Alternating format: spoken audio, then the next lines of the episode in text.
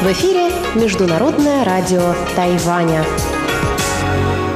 Здравствуйте, дорогие друзья! Вы слушаете Международное радио Тайваня в студии у микрофона Чечена Кулар. Сегодня 14 октября, среда, а это значит, что в ближайшее время на волнах МРТ вы услышите выпуск главных новостей этого дня и тематические передачи. Передачу «Китаеведение. Устная история» с Владимиром Малявиным – новости экономики с Андреем Солодовым и повтор передачи Ивана Юмина и Валерии Гемрановой «Звуки города». Оставайтесь с нами.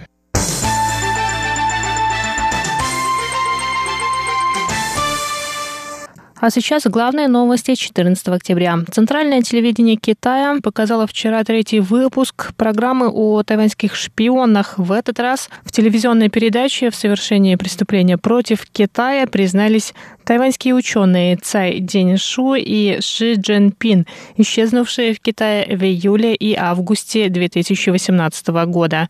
В ответ на кадры с признанием вины тайваньскими гражданами Совет по делам материкового Китая обвинил сегодня власти Китайской Народной Республики в том, что они выдумывают небылицы и оговаривают невиновных. В Совете считают, что китайское правительство намеренно разрушает академические обмены между двумя берегами Тайваньского пролива и создает потенциальный риск для тайваньских ученых, которые занимаются развитием академических связей с материком.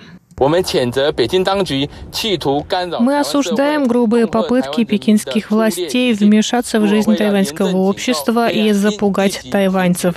Совет по делам материкового Китая настоятельно предупреждает материк незамедлительно прекратить дурные манипуляции и напоминает гражданам Тайваня о существовании потенциального риска при участии в обменах между берегами Тайваньского пролива.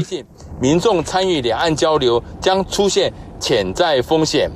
В Совете считают, что Пекин все шире развертывает сети закона о национальной безопасности и своевольно применяет этот закон.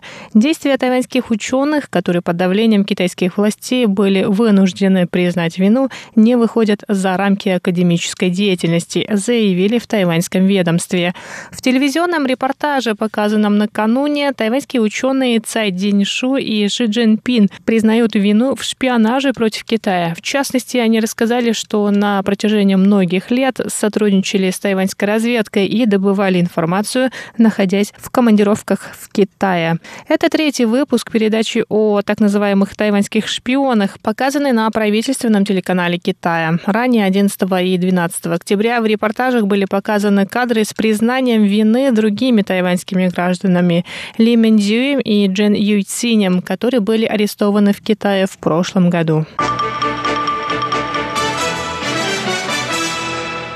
Тайваньская международная неделя умной энергетики началась сегодня в Тайбэе. На открытии мероприятия выступила президент Китайской республики Тайвань Цай Инвэнь. Она рассказала о значимости возобновляемых источников энергетики для энергетической трансформации Тайваня.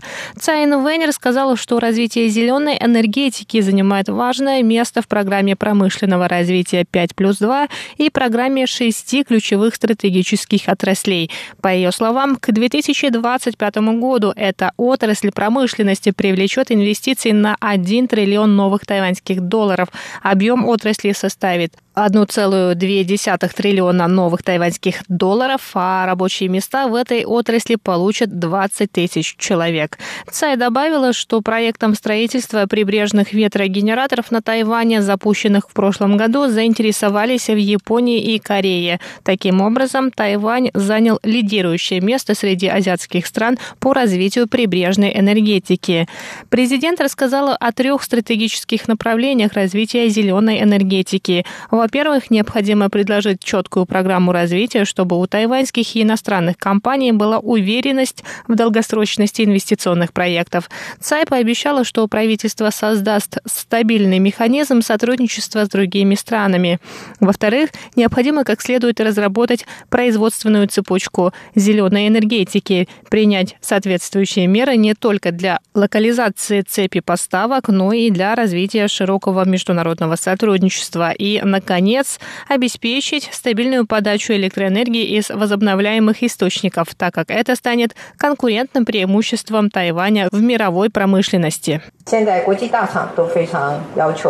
В настоящее время важно требование международных компаний, которые они предъявляют партнерам в цепи поставок, доля используемых возобновляемых источников энергии. Также есть компании, которые требуют стопроцентное использование возобновляемых источников при производстве. Повышение доли возобновляемых источников не только соответствует мировой тенденции, но и поможет нам стать частью цепи поставок компаний Apple, Microsoft, Amazon, Facebook, а также отрасли зеленой энергетики. Поможет Тайваню занять ключевую позицию в мировой цепи поставок. 继续能够把握台湾在国际供应链中的关键的地位。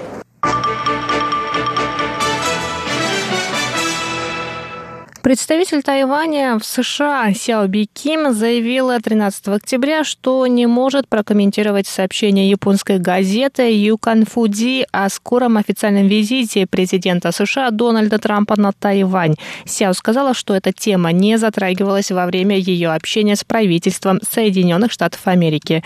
Сотрудники Тайваньской службы национальной безопасности также заявили, что японское издание Юкан Фуди известно тем, что распространяет ничем не обоснованные сплетни, а Министерство иностранных дел Тайваня не получало никаких сообщений от американской стороны о визите высокопоставленных государственных служащих на Тайвань.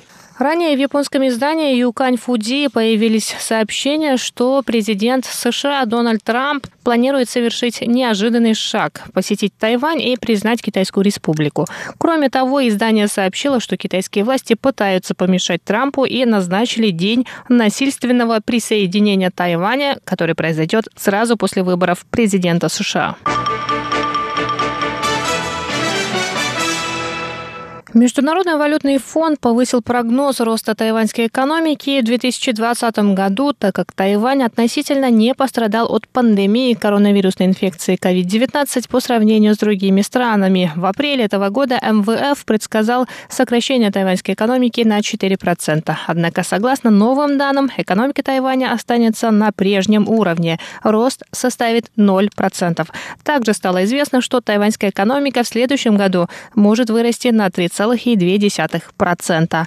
Это были главные новости 14 октября. Выпуск новостей подготовила Чечена Кулар. Я с вами на этом прощаюсь. До скорых встреч на волнах Международного радио Тайваня.